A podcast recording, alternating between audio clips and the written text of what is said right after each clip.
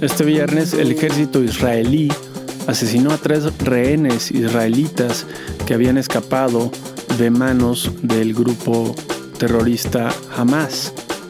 Los reportes indican que los rehenes incluso ondearon una bandera blanca improvisada y gritaban en hebreo.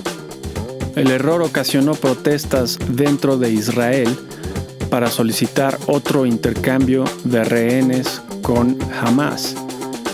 El error también sugiere que el ejército israelí dispara a todo aquello que se mueva.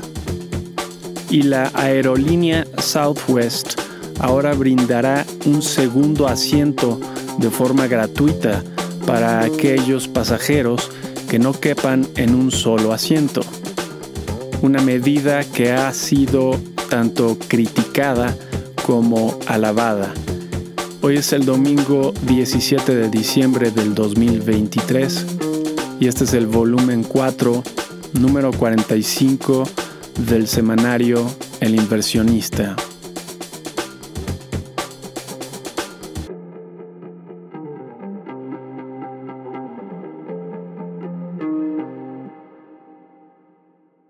México, el presidente López Obrador utilizó su privilegio presidencial para nombrar como ministro de la Suprema Corte a la hermana del morenista y hoy jefe de la Ciudad de México, Martí Batres, el mismo que aseguró que la marcha en defensa del Instituto Electoral había sido de 12.000 personas, cuando en realidad fue de más de medio millón.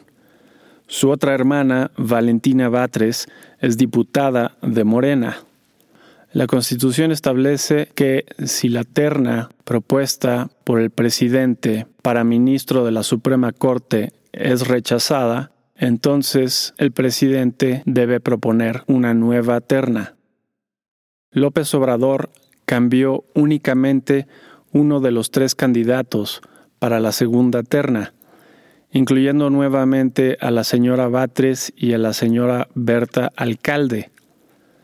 La recién nombrada ministra Lenia Batres se ha dedicado siempre a la política, siendo diputada y miembro de tres partidos políticos a lo largo de su vida. El artículo 95 de la Constitución mexicana menciona también que los nombramientos de los ministros deberán recaer preferentemente entre aquellas personas que hayan servido con eficiencia, capacidad y probidad en la impartición de justicia, o que sean distinguido por su honorabilidad, competencia y antecedentes profesionales en el ejercicio de la actividad jurídica. No es la primera vez que el presidente López Obrador introduce miembros sin la preparación o trayectoria adecuada a las instituciones más importantes del país, con el fin de desprestigiarlas y llenarlas de sus aliados cercanos. Por otro lado, la organización Reporteros Sin Fronteras dio a conocer que para el año 2023 México fue el segundo país con más periodistas asesinados de entre todo el mundo y el primer lugar en periodistas desaparecidos, superando a todos los países en guerra.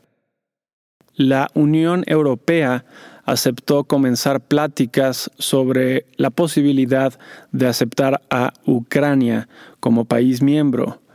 En los Estados Unidos, la Cámara Baja aprobó comenzar un proceso de juicio al presidente Biden después de que su hijo se negara a testificar. Ello solo podría haber sido posible con la aprobación explícita o implícita de algunos demócratas.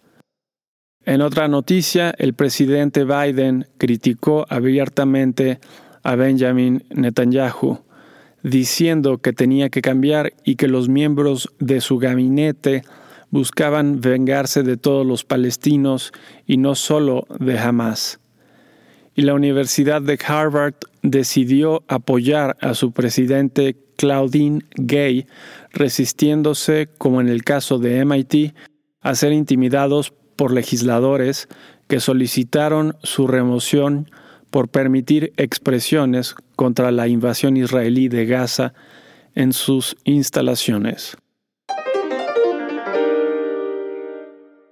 En economía, todos los bancos centrales decidieron mantener sus tasas de interés sin cambio esta semana. El Banco Europeo, el de Inglaterra, el de México y la Reserva Federal. Las bolsas del mundo reaccionaron de forma positiva a las proyecciones de la Reserva, pues éstas anticiparon tres reducciones a la tasa de interés para el siguiente año. El sultán Al-Jaber, ministro de Industria y Tecnología de Emiratos Árabes y jefe de la Petrolera Nacional, calificó como histórico el acuerdo firmado en la Conferencia sobre el Cambio Climático COP28, celebrada en Dubái y de la cual él fungió como presidente. En realidad, el acuerdo solo compromete a los países a fijarse a sí mismos, cada uno, una meta para reducir su uso de combustibles fósiles dentro de los siguientes dos años. Ello con el fin de alcanzar emisiones netas de cero para el año 2050. El acuerdo no fija mecanismos concretos y confía, como el Acuerdo de París, en que los países se limitarán a sí mismos.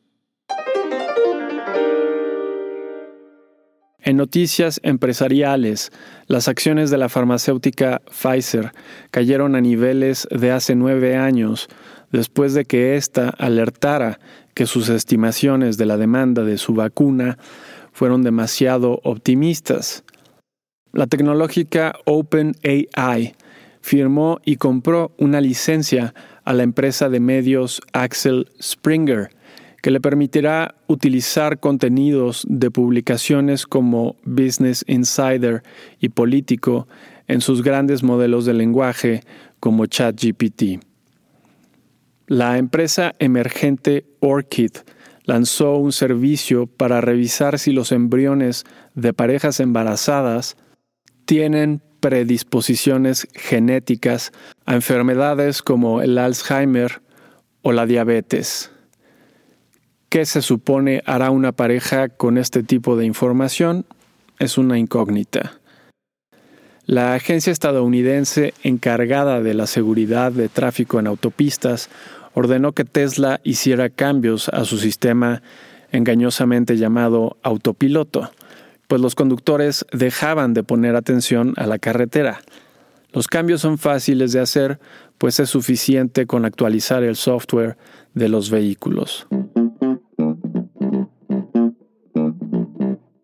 Notas de la semana que termina. 11 al 15 de diciembre. En Estados Unidos, la inflación anual según el índice de precios al consumidor al mes de noviembre fue de 3.1%, como se anticipaba. La decisión de política monetaria de la Reserva Federal fue mantener la tasa de interés sin cambio en 5.5%, como se esperaba. Como mencionamos anteriormente, las proyecciones presentadas por la Reserva animaron a los mercados por incluir tres reducciones en la tasa de interés para el siguiente año, acompañadas de menor inflación esperada. Las ventas minoristas para el mes de noviembre también sorprendieron positivamente, con un ligero crecimiento de 0.3%, mayor a la contracción de 0.2% esperada. Finalmente, las solicitudes de seguro de desempleo de la semana permanecieron prácticamente sin cambio. En reportes de utilidades tuvimos, entre otras empresas, a Oracle con una sorpresa ligeramente positiva, Adobe con una sorpresa positiva y Costco con una sorpresa positiva. El 61% de las 41 sorpresas fueron positivas, una buena semana en reportes de utilidades. Con respecto a la semana pasada, el índice Standard Poor's 500 de la bolsa estadounidense avanzó 2.49%. El petróleo West Texas Intermediate subió de 71.26 dólares el barril a 71.79 dólares el barril y el oro subió de 2.020 dólares la onza a 2.033 dólares la onza. En México, el turismo internacional al mes de octubre mostró el mismo desempeño mediocre que se ha tenido este sexenio. Los datos de la industria automotriz de vehículos pesados para el mes de noviembre fueron los siguientes en términos de vehículos y respecto al mismo mes del año anterior. La producción mostró un aumento de 2.04%. Las ventas nacionales aumentaron 34.53% y las exportaciones se redujeron en 0.85%. La decisión de política monetaria del Banco de México fue mantener la tasa de interés sin cambio en el 11.25% actual. La actividad industrial mostró un aumento de 0.6% para el mes de octubre con respecto al mes anterior. Finalmente, la encuesta a empresas constructoras para el mes de octubre mostró un aumento de 1.5% en el valor de la producción respecto al mes anterior. Con respecto a la semana pasada, el índice de precios y cotizaciones de la Bolsa Mexicana de Valores avanzó 5.03% y el tipo de cambio bajó de 17.34 pesos por dólar a 17.19 pesos por dólar. ¿Qué podemos esperar para la semana entrante? 18 al 22 de diciembre. En Estados Unidos, el martes tendremos los permisos de construcción y los comienzos de construcción para el mes de noviembre. El miércoles tendremos la confianza del consumidor al mes de diciembre, así como las ventas de casas existentes al mes de noviembre. El jueves tendremos el dato definitivo del crecimiento de la economía durante el tercer trimestre del año, así como las solicitudes de seguro de desempleo de la semana. Finalmente, el viernes tendremos las órdenes de bienes duraderos para el mes de noviembre, el ingreso y gasto personal para el mes de noviembre y el índice de precios favorito de la Reserva Federal para el mes de noviembre. En reportes de utilidades tendremos entre otras empresas a Steelcase, Accenture, FedEx, Micron Technology, Nike y Carnival. En México, el lunes tendremos los componentes de la demanda agregada para el tercer trimestre del año. El miércoles tendremos las ventas minoristas para el mes de octubre. Finalmente, el viernes tendremos la balanza comercial para el mes de noviembre y el indicador global de la actividad económica para el mes de octubre. Tips. Esta semana es una muestra de cómo los mercados eventualmente reflejan el comportamiento positivo de la economía.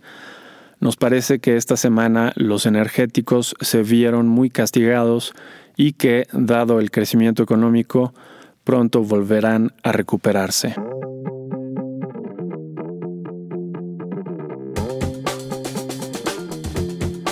Y eso es todo para esta semana. Si te interesa consultar la versión completa, ver números anteriores o suscribirte para recibir el inversionista de forma gratuita, lo puedes hacer a través del sitio elinversionistaonline.com. Y si te gusta escucharnos, por favor déjanos una reseña en la plataforma que utilices. Nos ayudaría mucho. Nos vemos la siguiente semana.